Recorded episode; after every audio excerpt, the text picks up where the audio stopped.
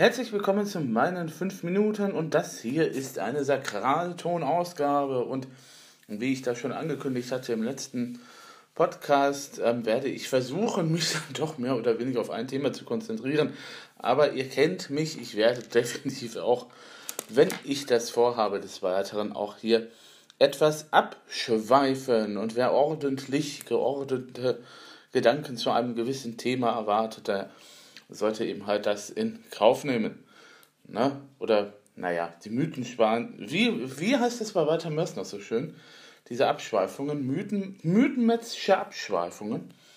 Ich muss mir, ich muss mir übrigens nochmal den neuen Band kaufen. Da kam vor kurzem ja ein neuer Zermonienband raus. Ähm, ich finde die Zermonienbücher sowieso großartig. Also angefangen mit Captain Blaubeer und dann dieses kleinere Märchen, Enzel und Gretel, glaube ich. Und ähm, dann gab es ja halt die Reihe mit Mythenmetz und äh, Walter Mörs ist ja einer der Autoren, von denen man relativ wenig weiß. Also, ähm, ne, wir wissen, er existiert offensichtlich und er lebt irgendwo. Ähm, ab und an gibt er auch nochmal Interviews, aber es ist relativ selten, dass er sich in der Öffentlichkeit äußert. Und ähm, es ist auch relativ selten, dass man dann eben halt ähm, gezielt irgendwie mit welchen Sachen von dem rechnen kann. Also es kann dann tatsächlich auch schon Jahre vergehen, bevor man dann ein neues Buch von ihm eben halt hat. Und im letzten Jahr, glaube ich, ist dann tatsächlich etwas zum Thema, glaube ich, irgendwie, wie heißt das? Moment, ich habe hier gerade tatsächlich das Internet offen.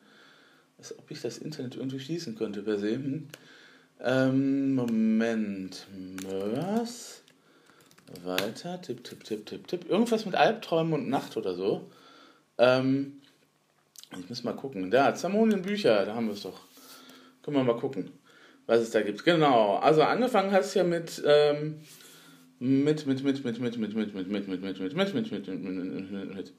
Also, ähm, gut.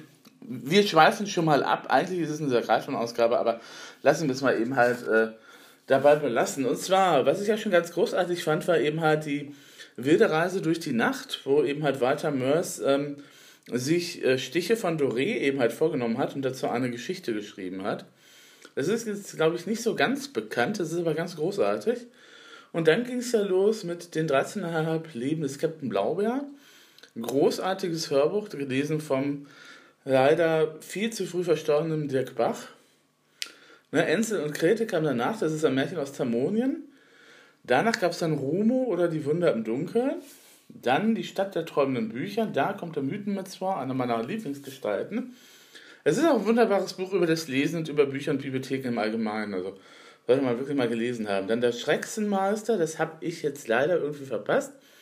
Das Labyrinth der träumenden Bücher, oh, ich muss noch etliche doch noch, noch nachholen demnächst, ähm, sehe ich gerade. Und ähm, dann haben wir, es gibt jetzt, oh, es gibt eine Graphic Novel zu der Stadt der träumenden Bücher, das ist ja spannend. Äh, in zwei Teilen bisher. Und dann der letzte war Prinzessin Insomnia und der albtraumfarbene Nachtmahr. Also wenn ihr sehr fantasievoll gestaltete Romane haben wollt, die jetzt halt nicht dieses typische Fantasy-Klischee haben, also keine Elfen, keine Trolle und was weiß ich, ähm, sondern eine sehr originell erfundene äh, Welt, die durchaus ähm, funktioniert sozusagen. Also ne, muss ja halt nicht immer bedeuten, wenn der Autor sich irgendwas ausdenkt, dass das dann auch funktioniert. Ähm, aber sehr liebenswerter Humor, ähm, sehr viele schöne Beobachten und ähm, die mythenmetzische Abschweifung mache ich mir dann eben halt auch mal in meinem Podcast zu eigen ähm, die taucht das erste Mal eben halt in die Stadt der träumenden Bücher auf. Also, schnappen, lesen, glücklich sein. Das aber hier ist eine, eine der Ausgaben, die sich halt mit dem Thema Kirchenmusik auseinandersetzt. Und zwar ähm, habe ich ja sozusagen jetzt so eine Art von, in den letzten zwei Tagen so eine Art von äh, Vertretungsmarathon eben halt hinter mir. Ähm, was daran lag, dass die Kollegin mich rechtzeitig gefragt hat, beziehungsweise es ist ja Urlaub. Die Kollegin ist jetzt auch aus dem Urlaub wieder da. Die übernimmt dann ab nächste Woche ihre normale Stelle. Ich kann mich dann wieder voll und ganz meinem Chor widmen. Ne, übrigens, 2. September, Duisburg-Beek, 10 Uhr, ich dirigiere, meine Kollegin begleitet. Wir singen unter anderem John Ratter und Schubert und ja, das ein oder andere gute nette Stück. Jetzt nichts Großartiges, weil es halt nur so ein kleines Dienstjubiläum ist, aber es ist eine der Gelegenheiten, wo man mich eben halt auch nochmal treffen kann wenn, euer, wenn euch daran gelegen ist, ähm, schaut vorbei. Duisburg-Beek ist jetzt auch nicht so schwer zu finden. Vorteil, die Kirche liegt direkt in der Autobahnabfahrt. Also einmal abbiegen und schon ist man da. Ähm, ja, und wie gesagt, ich habe dann eben halt äh, vertreten und wie das ja immer so ist bei Gottesdiensten, es läuft ja fast nichts perfekt. Ähm, aber tatsächlich auch, es kann auch sein, dass ein Gottesdienst total perfekt ist. Also fangen wir mal mit dem durchaus sehr perfekten Gottesdienst an, den, den ich heute Morgen gespielt habe, heute am Sonntag. Ähm, das war allerdings aber auch keine große Kunst, weil eigentlich waren das die Lieder und auch die, die Sätze vom letzten Sonntag. Denn ähm, es gibt ja Pfarrer, die mitdenken und ähm, der äh, Pfarrer eben halt dieser Duisburger Gemeinde im Süden hat dann eben halt gesagt, okay, ne, also sie haben, wir gucken, sehen uns eben halt sowieso am Samstag, am Samstagabend und ähm, damit sie dann weniger Arbeit haben, habe ich auch einfach die Lieder vom letzten Sonntag genommen. Was ich sehr, sehr nett fand und das habe ich dann auch gesagt. Ähm, das ist halt nicht immer so, ne? Und womit wir jetzt zur zweiten mythenmäßigen Abschweifung kommen. Ähm, Thema Gastfreundlichkeit von Gemeinden. Ähm, ich vertrete sehr gerne den, in Duisburger Süden ganz einfach, weil da so eine sehr herzliche Art und Weise ist, wie man eben halt empfangen wird. Das ist nicht in jeder Gemeinde so. Ich meine, ich habe ja jetzt den Vorteil, weil ich ja häufiger vertrete. Ihr wisst, ich habe eine kleine Chorstelle von fünf Stunden. Meine Hauptaufgabe in Beek ist es, sich um den Chor zu kümmern. Ich bin nicht unbedingt Beauftragter der Kirchenmusik, weil wir dafür die Kollegin auch noch haben, die die Gottesdienste spielt. Das ist so ein Modell, das in Duisburg nicht üblich ist. Normalerweise hast du in der Gemeinde einen Kirchenmusiker oder vielleicht, wenn sich eben halt zwei Leute eine Stelle teilen, dann halt zwei Kirchenmusiker. Aber in der Regel wird es ja einer sein. Ne? Also beim C, beim nebenamtlichen Kirchenmusiker, ist das in der Regel halt einer, der dann eben halt die Vertretungen spielt und so weiter, also die Gottesdienste spielt und so weiter und so fort. Und äh, an meiner alten Ex-Gemeinde war das dann auch so, da war dann eben halt alleine der Kirchenmusiker und äh, selbst diese Teambindung, also dass zwei Leute sich eine Stelle teilen, das, äh, wie nennt sich das auf Neudeutsch nochmal? Jobsharing? Ähm, ist ja nicht ganz so üblich. Aber wenn die Gemeinde sagt, okay, wir machen aus einer B-Stelle zwei C-Stellen, ähm, weil wir jetzt momentan nicht die Mittel haben, um eine B-Stelle zu finanzieren, aber wir brauchen eben halt äh, der, jemanden, der dann eben halt die begonnene Arbeit dann fortführt, dann ist das halt so, dass es durchaus vorkommen kann. Ne? Ähm, in der Regel, aber werdet ihr das kennen, es gibt ja dann immer auch äh, den Kantor oder den Chorleiter oder den Kirchenmusiker. Ich bleibe mal beim Begriff Kirchenmusiker, weil darunter verbergen sich halt noch diverse Berufsbezeichnungen, die manchmal eben halt spezielle Aufgabenbereiche halt bestimmen oder halt eben manchmal auch nur ähm, sagen, da ist ein Mensch, der eben halt dafür sorgt, dass in der Kirche Musik gemacht wird. Wie auch immer, ob er jetzt bestimmte Gruppen leitet, ob er das alleine macht ähm, und so weiter und so fort, das ist dem ja überlassen.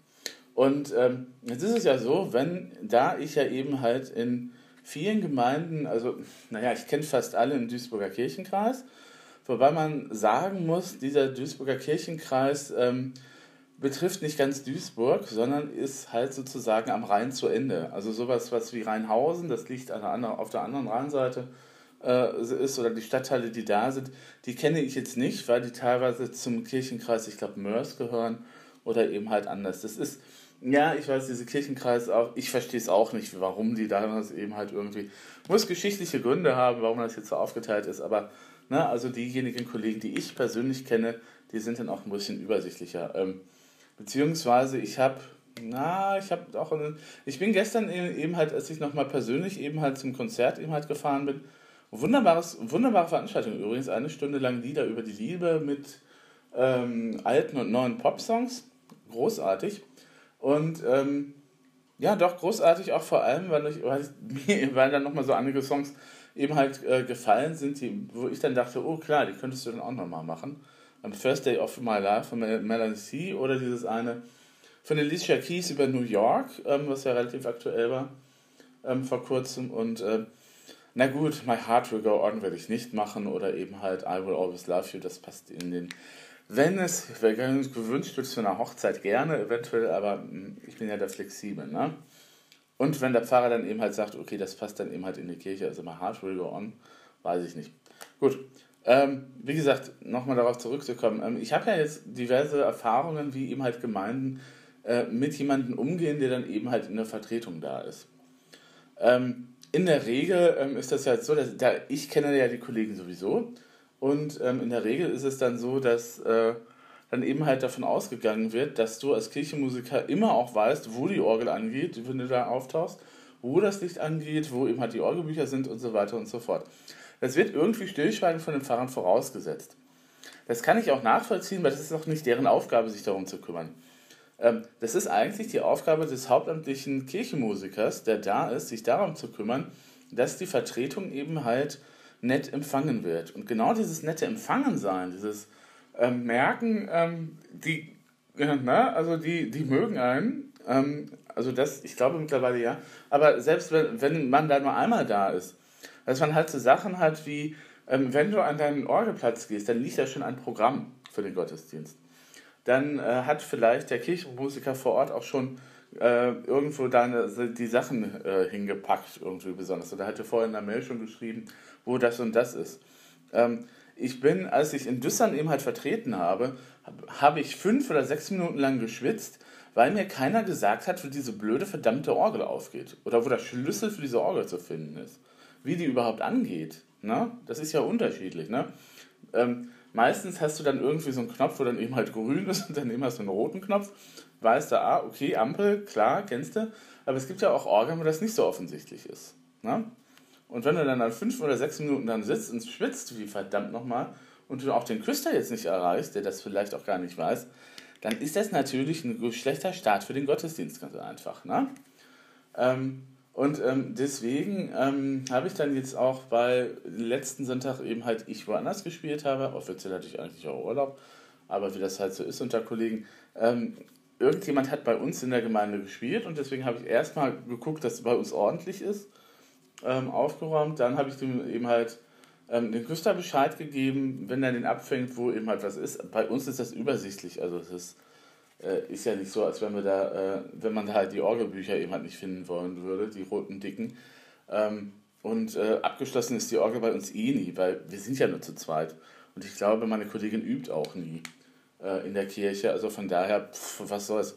Ähm, also ich gehe mal davon aus, dass jemand, der dann eben halt Zutritt zur Kirche hat, ähm, eben halt im Rahmen des Gottesdienstes eben halt vom Pfarrer oder vom Küster ähm, dann eben halt auch schon ähm, eben halt sozusagen die Erlaubnis hat, dann eben halt da hochzugehen, weil ne, das wird ja vorher abgesprochen und von daher weiß ich auch gar nicht, was diese Unsitte soll, dass man dann eben halt, wenn da, wenn man vom Vorhinein weiß, es gibt eine Vertretung, warum man da eben halt die Orgel abschließen muss. Ähm, es gibt so einige Geschichten, die ich gehört habe, das äh, kann man natürlich gerne so als Mittel einwenden, um eben halt irgendwelche ähm, missbeliebigen eben halt Subjekte in der eigenen Gemeinde dann eben halt dann rauszuekeln, indem man einfach als Organist sagt, ähm, nö, also Schlüssel äh, gebe ich jetzt nicht raus. Müsste man zwar eigentlich und eigentlich müsste man auch einen Anschiss kriegen dann, aber das ja, Mobbing unter Kirchenmusikern, das ist auch ein Thema. Ähm, aber wie gesagt, Gastfreundschaft, das fällt mir immer im Duisburger Süden relativ äh, auf, weil es eben auch, aber es ist auch, du merkst auch eben halt, wie Gemeinden eben halt funktionieren oder ticken. Ähm, es gibt eine Gemeinde, wo ich noch nie gewesen bin und von der ich auch relativ wenig weiß, das ist die in Neudorf Ost. Ich war da noch nie. Irgendwann mal sollte ich, was ich nochmal, das werde ich mir jetzt sofort notieren, ich werde einfach mal, ähm, da ich ja an diesem Sonntag frei habe, sozusagen, einfach mal in den Gottesdienst drüber gehen, weil das, äh, jetzt, Gemeindehaus ist von mir aus auch nicht weiter weg als das andere. Ähm, und dann werde werd ich mir dann nochmal das angucken, wer da spielt überhaupt. Das ist eine gute Idee. Ähm, ich habe mich bisher davon ferngehalten, weil der äh, hauptamtliche Pfarrer, der da tätig ist, ein wenig sonderbar ist. Ich habe auch keine Ahnung, ob die Stelle da wieder besetzt ist oder was da passiert ist ähm, und so weiter und so fort, weil es hat, müsste, äh, hatte eben halt mit der Entscheidung zum Thema Kreiskantorin eben halt oder Kreiskantor zu tun, ähm, wo das ja immer ein bisschen in der Schwebe ist momentan bei uns. Ähm, darf, man, darf ich sogar offiziell sagen, weil die Stelle ja auch ausgeschrieben ist mittlerweile, habe ich gesehen. Und ähm, von daher ähm, hm, werde ich dann mal vorbeischauen. Aber das zum Beispiel ist so eine Gemeinde, von der ich überhaupt nicht weiß, a, wer spielt da und b, warum kommt die nicht zum Konvent? Weiß die das nicht? Ist sie nicht eingeladen worden? Darf die das nicht? Ne? Gemeinden haben eben solche Strukturen wie Verwaltungen natürlich. Und ähm, die eine ist dann eben halt ein bisschen offener und ein bisschen flexibler und netter. Und die andere ist dann halt zur Verweigerungshaltung. Das merkst du eben halt. Und ich bin dann, und wenn du dann eben halt aussuchen kannst, wo du vertreten bist, wo gehst du dann hin? Ne? Oder wenn dann halt eine Anfrage kommt, Wo gehst du hin? Klar, dahin, wo du nett und aufmerksam behandelt wirst, eigentlich in der Regel. Deswegen bin ich tatsächlich mittlerweile häufiger in Hamburg und ich bin häufiger in, in äh, im Süden.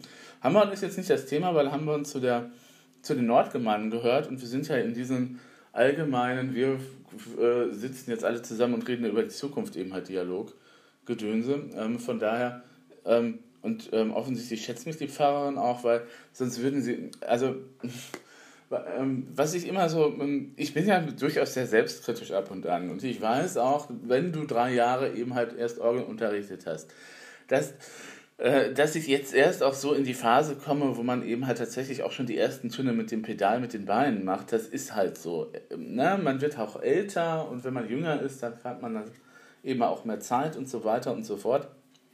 Ich hatte das ja schon in einer Ausgabe eben halt angesprochen, das Thema. Und ähm, solange die Gemeinde zufrieden ist oder solange sich das total anhört, ähm, ob mit oder ohne Pedal ist ja egal. Hauptsache, du kannst eben halt einigermaßen äh, eben halt spielen. Also einigermaßen. Also ich habe immer so den Anspruch, dass ich einigermaßen gut spiele. Ne? Ähm, aber selbst wenn, ähm, also selbst wenn dir irgendwie so, so Fehler unterlaufen oder ähm, wenn du eben irgendwie einen Liturgieteil verkackst, ähm, in Huckingen ähm, ist das immer so, ähm, die singen ähm, äh, als einzige Gemeinde, wo ich vertreten habe, direkt nach dem Eingangslied kommt dann eben halt ne, eine Ehre sei mit, äh, der Herr sei mit euch und dann singt die Gemeinde und mit deinem Geist. Und das war dann beim vorletzten Gottesdienst ein bisschen zu schnell. Ne? Also dann war ich da nicht da. Oder dass ich eben halt auch öfter vergesse. Also die eine Gemeinde singt dann eben halt das, also dieses Amen, Amen, Amen. Nach dem Siegen, nach dem Schlusssiegen, die eine singt es und die andere lässt es halt weg. Und am Samstag war es dann auch so, dass eben halt äh, die Gemeinde, die das eigentlich singt, eben halt tatsächlich das jetzt nicht gesungen hat. Ne? Muss, das, das sind dann halt so Kleinigkeiten, die mich natürlich auch immer ärgern, wenn es daneben geht. Ähm, wo ich mir dann immer auch sage, na gut, eben halt, es ist so wie bei jedem anderen Job auch. Ne? Du hast halt eine gewisse Tagesform. An einigen Tagen bist du total super aufgelegt und an anderen Tagen geht es dir halt mies. Das wirkt sich halt auf deine Leistung auch aus. Wenn du nicht permanent schlechte Leistung ablieferst, ähm, glaube ich, ist das mittlerweile auch kein Problem. Ähm, zumal die Gemeinde ja auch sowas nicht merkt. Also wenn du dich irgendwie beim Choralsatz verspielst, ähm, kann es natürlich auch sein, dass es eine, sagen wir mal, sehr freie, moderne Variante inter oder Interpretation eben halt des Themas ist. Ähm, was, das habe ich tatsächlich auch am Samstag eben halt machen müssen, weil mir nicht bewusst war, dass wir einen normalen Taufgottesdienst haben. Es ist so, dass im Duisburger Süden es ab und an eben halt Sondergottesdienste gibt mit Taufen, die dann eine eigene Liturgie haben. Ne? Aber die Taufe eben halt, die jetzt stattgefunden hat am am Samstag beim wunderbar strahlenden Wetter draußen auch noch, das ist dann auch nochmal was anderes, ähm, war dann eben halt so, dass man, es war halt ein, ein normaler Gottesdienst. Ähm, und äh, eigentlich, ähm, aber da muss, man, muss ich auch der Gemeinde nochmal Bescheid sagen, dass sie beim nächsten Mal dann eben halt auch tatsächlich alle Punkte auf, das, auf den Programmzettel halt draufschreiben müssen. Ne? So mit Kyrie und so was. Ne? Dass es eben halt ein normaler Gottesdienst ist. Und daher ähm, musste ich ja Liturgie spielen. Darauf war ich eingestellt. Ich hatte allerdings dann eben halt mein Liturgieblättchen mit den Sätzen eben halt vergessen. Ne, es gibt so Standardsätze, die man halt eben halt als Organist dann immer spielt. Ähm, wobei ich vielleicht auch nochmal meine eigenen machen sollte. Und ähm, dann hab, musste ich dann eben halt äh, irgendwie so ein Programm schnappen. Glücklicherweise liegt das ja immer rum. Und dann hatte ich halt nur die Melodie. Ähm, so fünf Minuten vor Beginn des Gottesdienstes zu versuchen, da irgendwelche sinnigen äh, dann äh, Harmoniefolgen, dann eben halt Akkordsymbole drüber zu schreiben, ist etwas, das ich mir für die Zukunft verkneifen möchte. Ähm, also die Gemeinde wird gedacht haben, dass es eine sehr moderne Interpretation der Liturgie ist, ähm, hat aber auch keiner hinterher gemeckert, also von daher ähm, war das okay. Und ähm, na, Samstag war dann eben halt tatsächlich ein, ein sehr schöner Gottesdienst, ein sehr spezieller Gottesdienst auch. Und das allererste Mal in meinem ganzen Leben musste ich mich nicht um die Technik kümmern. Normalerweise, wenn du ein E-Piano hast als äh, Kirchenmusiker, wird davon ausgegangen, dass du natürlich dann auch weißt, welche Stecker wohin gehören, um die Boxen zu verbinden. Ja, durchaus, klar. Das gehört, Grundwissen gehört sicherlich dazu, weil man eben halt im elektronischen Bereich unterwegs ist in einer Popmusik. Aber ähm, das bin ich ja nur teilweise. Und von daher war ich dann froh und auch angenehm überrascht, dass ich dann, so, so war zum Thema Gastfreundlichkeit, als ich dann in der Gemeinde ankam und dann da an jemand, äh, zwei junge Leute an einem Mischpult saßen. Das Mischpult war dann eben halt mit dem Keyboard direkt verbunden und äh, ich hatte dann auch noch eben halt zwei Damen, die dann halt Vorspiel, Nachspiel gemacht haben und zwischendurch auch noch Lieder gesungen haben. Also ich kannte ich schon ein bisschen. Wir hatten schon äh, einen dieser besonderen Taufgottesdienste eben halt gemeinsam. Und, ähm, und dann so, ja, okay, gut. Dass man dem Techniker vielleicht ein gewisses Zeichen geben sollte, wenn man anfängt, war mir dann ab Lied Nummer 2 dann schon irgendwie dann doch bewusster, weil ich achte normalerweise nicht drauf. Ne? Wenn ich anfange an der Orgel, fange ich halt an und dann bin ich so laut, dass ich dann eben halt tatsächlich äh, dann eben, ähm, ja, ne? dann muss ich auf keinen achten. Aber ähm, es scheint dann auch nichts mit den Leuten, mit den Technikern sich dann vielleicht auch vorher nochmal auseinanderzusetzen. Aber wie gesagt, zum allerersten Mal eben halt mit der Situation konfrontiert und dann ähm, man lebt und lernt. Ne? Aber die beiden waren auch noch relativ jung. Ich glaube, die haben das auch zum ersten Mal gemacht. Und die kamen aus der Tensing-Bewegung. Ten, was? Zehn singen? Wir sind hier nicht bei Star Trek mit dem Zehn vorne. Ähm, das ist eine, ja, ist ja eben halt ähm, eine Jugendkultur, kann man, ja, kann man sagen. Eine, eine Bewegung eben halt, die, ähm, ich glaube, die kommt aus dem nördlichen Bereich, Skandinavien, Norwegen, kann das sein? Ähm, ja, Norwegen. Ha, Wikipedia sei Dank. Ähm, genau, also es ist ähm, natürlich christliche Jugendarbeit, die geleistet wird, und zwar musikalisch, kulturell, kreativ. Ähm, es gibt Ableger von denen auf der ganzen Welt äh, und äh, ungefähr 5000 aktive Jugendliche weltweit. Und äh, diese Tenzing-Bewegung ist unabhängig von der Gemeinde oder unabhängig auch von den anderen Gemeinden. Die arbeiten aber natürlich auch sehr gerne mit Gemeinden vor Ort zusammen. Die machen dann auch ihre eigenen Shows und so weiter und so fort. Es gibt eben halt auch äh, eine Gemeinde, wo eben halt auch das Gemeindehaus äh, in Duisburg eben halt irgendwie darauf eingestellt ist oder so, aber da möchte ich mich nicht festlegen, ob das stimmt. Und ähm, die dann eben halt tatsächlich solche Sachen machen. Das sind dann Jugendliche im Alter bis zu, wann ist da die Grenze? 25, 26? Ich glaube ja. Ähm, und so weiter. Also es gibt ein Konzept, äh, großer Wert wird darauf gelegt, dass die Jugendlichen die eigene Kultur mit einbringen. Ne? Also es ist jetzt nicht so, dass wir eben halt in der traditionellen Kinder- und Jugendarbeit der Kirche eben halt unterwegs sind. Ähm, ne? Also da werden zum Beispiel Lieder nach dem Musikgeschmack der Jugendlichen interpretiert, was dann dazu führen kann, dass dann eben halt auf einem äh, Gemeinde-Kirchengottesdienst eben halt dann tatsächlich Popsongs gesungen werden. Das ist für einige Gemeinde manchmal ein Schock. Ähm, Kreativität äh, wird dann eben halt benötigt, um in den verschiedenen Workshops auch äh, die Grundlagen für das Konzert zu legen. Und offensichtlich muss man da irgendwie auch einen mitmachen, also irgendwie Band, Drama, Theater, Tanz, Technik. Und ähm, dann äh, spielt auch die äh, äh, ja, Spiritualität da eben halt eine ganz große Rolle. Wie gesagt, das waren eben halt die Leute von Tenzing und die sind äh, außer, außer, auch außerkonfessionell, überkonfessionell, so herum. Ähm, das waren dann eben halt zwei junge Katholiken, die da waren.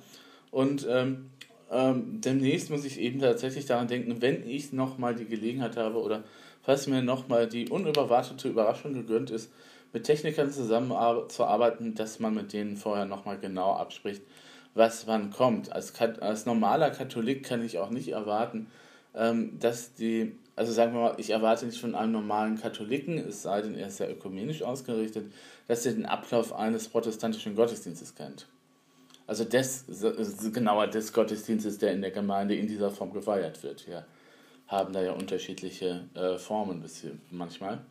Und ähm, genauso wenig ist es umgekehrt eben halt der Fall. Also ich, als, ich war, bin eben halt auch sehr gerne auch nochmal in katholischen Messen, ähm, einfach um den Ablauf auch nochmal klar zu machen, eben halt, ähm, wie gesagt, ich habe ja auch bisher meine Ausbildung bei der BKMS gehabt, bischöflich-kirchliche Musikschule eben halt äh, in Essen. Und da ähm, ist es dann auch so, dass du eben halt, also wenn ich jetzt weiter Orgel machen wollen würde, gebracht wollen würde, hätte ich irgendwann ein Orgelpraktikum machen müssen und das wäre eine Begleitung einer Messe gewesen. Nur habe ich ja als Protestant eben halt so wenig davon Ahnung, wie eben halt der Fisch vom Fliegen. Und deswegen habe ich mich dann eben halt noch mal ein bisschen hingesetzt und auseinandergesetzt.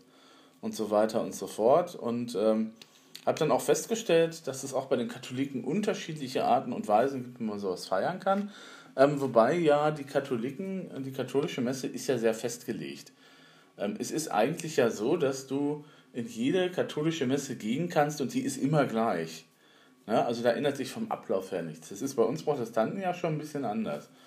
Ähm, aber es gibt natürlich auch äh, Gemeinden, die ein bisschen liberaler und offener sind, die dann eben halt zwar diese generell diese Form übernehmen, aber anders interpretieren. Zum Beispiel die Karmelgemeinde hier in Duisburg, die ja eine stadtoffene Gemeinde ist. Ähm, die haben ja nicht so die Gemeinde, also sie haben ne, keinen kein Einzugsbereich oder so, sondern ähm, sie sagen, also wer ne, aus der Stadt eben halt kommen möchte, der ist gerne bei uns willkommen. Und ähm, ja, ich bin da auch öfters mal in der Messe. Einfach, ähm, weil ich dann eben halt auch äh, schätze, so ne, neue geistliche Lieder und so was sind dann eben halt da eher angesiedelt. Genau. Ja, genau. Samstag habe ich jetzt schon erzählt, ne? Und Sonntag, Sonntag, Sonntag habe ich erzählt, Samstag habe ich erzählt, das war perfekt. Und äh, nochmal so ein kleiner Nachklapp.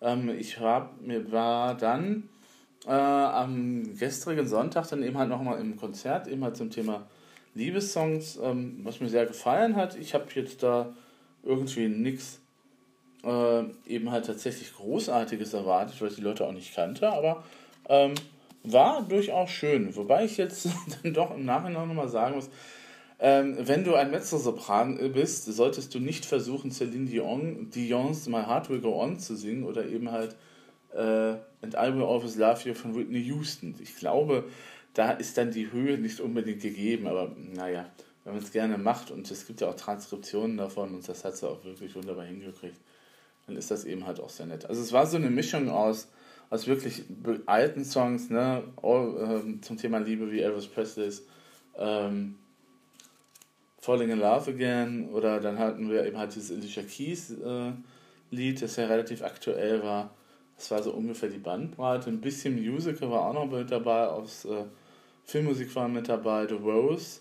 Ähm, das ist ja mit eines der, also damit, äh, damit haben die gestern angefangen und damit hatten sie mich dann auch sofort, weil es mit eines meiner ähm, Lieder, Lieblingslieder ist, die ich auch gerne eben halt so im, im Rahmen von Hochzeiten eben halt spiele, wenn nichts weiter gewünscht wird. Und äh, was hatten wir denn dann? The Rose, ähm, Melanie C., First Day of Your Life, kann ich mich noch erinnern. Ähm, auch ein schöner Song. Äh, Leonard Cohen, Hallelujah natürlich. Also da habe ich dann auch keinerlei Probleme in diesem Zusammenhang. Nicht mit dem Song. Warum ich mit diesem Song eventuell ein Problem habe, erzähle ich euch irgendwann mal in einem späteren Podcast. Hat auch mit dem Thema Heiraten zu tun. Und ähm, ah, kann ich mich nicht mehr daran erinnern. Aber das sind so die Sachen, wie gesagt, My Heart Will Go On und so weiter und so fort. Und äh, Gloria Gaynor als Zugabe, I Will Survive. Das war, das war spaßig. Ein Großteil der Songs kannte ich dann auch und äh, ähm, war dann auch überrascht, dann halt festzustellen, wie viele Songs ich halt so generell kenne. Ähm, ich glaube, das ist mit einer meiner Stärken, dass ich eben halt sehr vielfältig bin. Also du kannst mich nicht damit abschrecken, wenn gesagt wird, ähm, ich möchte jetzt ein Konzert besuchen, wo irgendwie Franziskaner unisono irgendwelche gregorianischen Choräle singen. Im letzten Jahr habe ich das tatsächlich gemacht. War ich, war ich mit meiner Bekannten im Essener Dom und habe mir eben halt ein Ensemble aus dem Mittelalter eben halt angehört. Ähm, du kannst mich auch genauso gut zu einem Song, äh, zu einem Konzert irgendwie von, von Crow oder eben so mitschleppen. Kein Thema. Und ähm, genauso eben halt weiß ich, genauso eben halt habe ich auch eine, äh, habe ich eben halt auch eine Vorliebe für gute Pop-Songs. Und äh, First Day of My Life ist so einer der eher unterschätzteren Variante. Oder dieser Song von Alicia Keys über New York. Ähm, war, ist dann eben halt so was, ne, was man halt machen kann, wo ich auch sagen kann, ja, okay, ich kann da mal gucken, kriege ich die Noten davon, wie schwer ist das, vielleicht können wir das irgendwie eben halt in die Gemeinde reinschmuggeln. Kann man ja irgendwie machen, aber wie man eben halt Songs in die Gemeinde reinschmuggelt, das erzähle ich euch dann gerne auch noch ein anderes Mal. So, jetzt bin ich ja doch relativ nah am Kernthema dieses Podcastes geblieben, ne? Hey, me. Ähm, wie gesagt, 2. September könnt ihr euch nochmal vormerken, wenn ihr in Duisburg oder in der Umgebung seid, in Beek, die Beker Kirche, die keinen Eigennamen hat, sondern tatsächlich so heißt. Und ich würde mir wünschen, dass dann auch, das auch so bleibt. Irgendjemand hat jetzt mal vorgeschlagen, man müsste einen Namenswettbewerb machen. Und ich so, äh, nee, eigentlich nicht. Die Beker Kirche, dann weiß jeder, was gemeint ist. Ne, so genau wie die BK Kirmes ja eben halt auch keinen eigenen Namen hat, warum auch. Und äh, 2. September um 10 Uhr geht's los. Ähm, sichert euch schon mal eure Karten unter. Nein.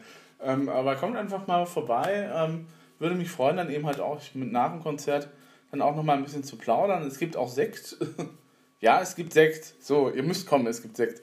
Und ähm, würde mich halt freuen, wenn ich dann euch da, da sehe. Und äh, ansonsten gehabt euch wohl und schönen Wochenstart.